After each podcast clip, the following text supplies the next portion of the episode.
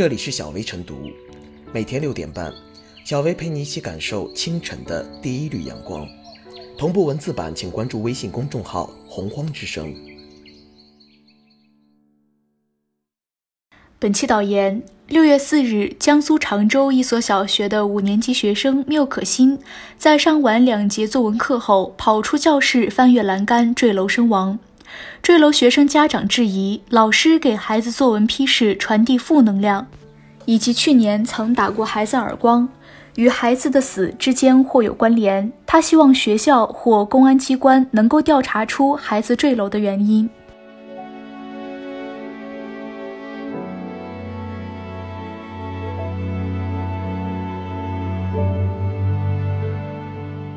小学作文指导不宜用力过猛。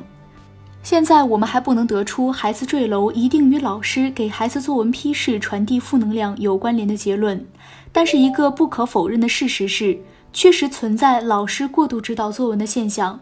据缪可欣母亲发微博称，三打白骨精读后感，被班主任批评太过负能量，这篇作文被删了改，改了删，之后又重新写了作文，却继续被删。本子中间还撕掉了两页纸，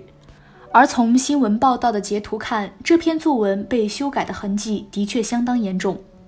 在当下的语文教学中，有的老师错误地认为学生的作文就要手把手地教，因此从文章立意到谋篇布局都要过度干涉。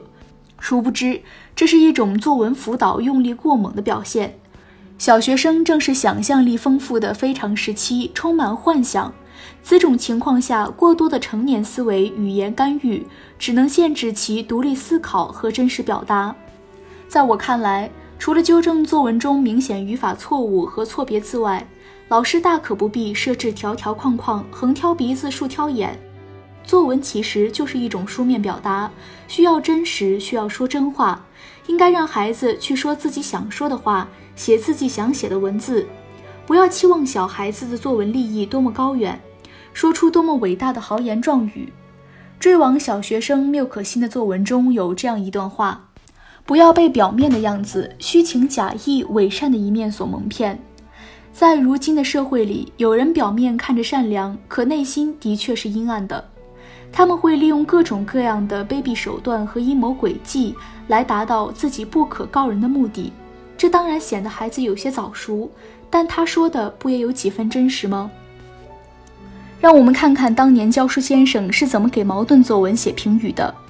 一九零三年，其实十三岁的茅盾在乌青镇高等小学读书。清末虽然科举已废，但学校的风气依然布置学生写史论和策论等。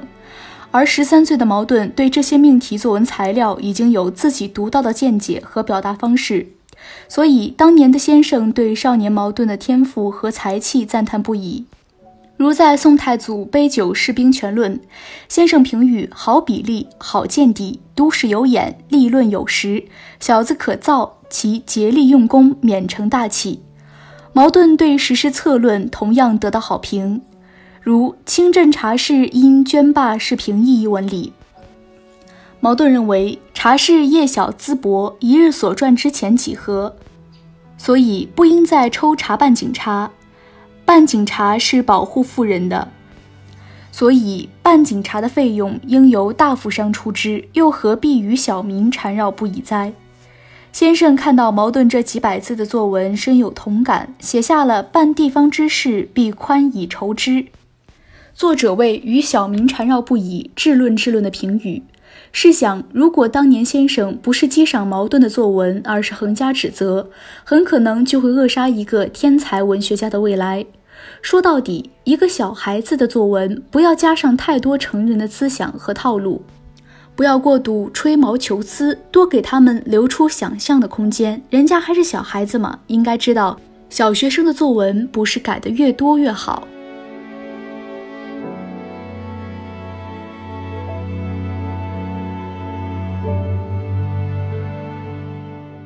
如何，学生坠亡都不该是作文的错。对于人格和价值观尚不成熟的小学生而言，教师评语无疑是最重要的外部评价之一。在很大程度上影响着学生的自我认知。对于不同年龄阶段的受教育对象，还应当采取有差异的教学方法，尤其是在教师惩戒与批评权回归的当下，更要把握分寸，用适合学生成长规律的办法实施教育。作文是学生思想的流露。一个人在青少年的时候，作文不仅是语言文字的训练，还是人生观、世界观、价值观的形成途径。教师对学生作文的思想提出指导，当然在其职业范畴之内。循循善诱的语文教育和写作指导，不仅能让学生提升写作能力，还能让未成年人收获美好的精神和创新的思想，从而使其终身受益。如果不去加强并发展儿童的个人自尊感，就不能形成他的道德面貌。教育技巧的全部诀窍就在于抓住儿童的这种上进心，这种道德上的自勉。苏联教育家苏霍姆林斯基的名言，一针见血地指出了呵护学生自尊心对于教育的重要性。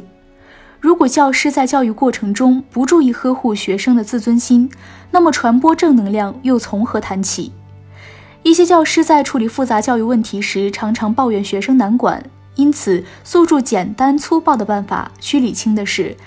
难管不是教师放松自我要求的理由。学会与学生沟通和交心，让学生明白自己存在哪些不足，有哪些地方可以改进，是当代教育者应有的职业意识。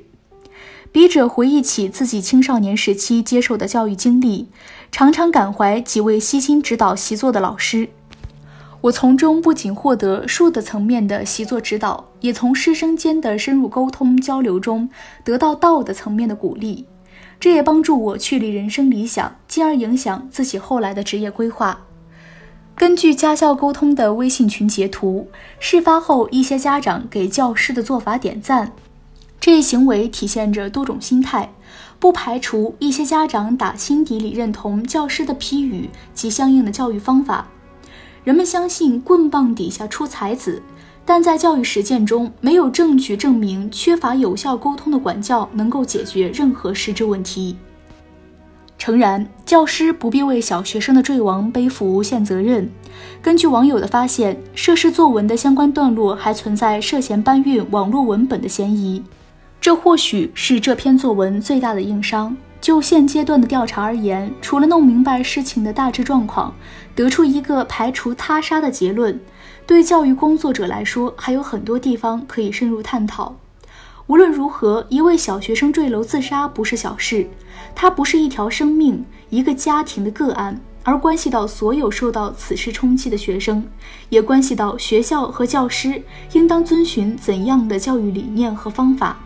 与此同时，审视此事折射出的教育改进空间具有更重要的社会意义，应当引起所有教育工作者的警醒。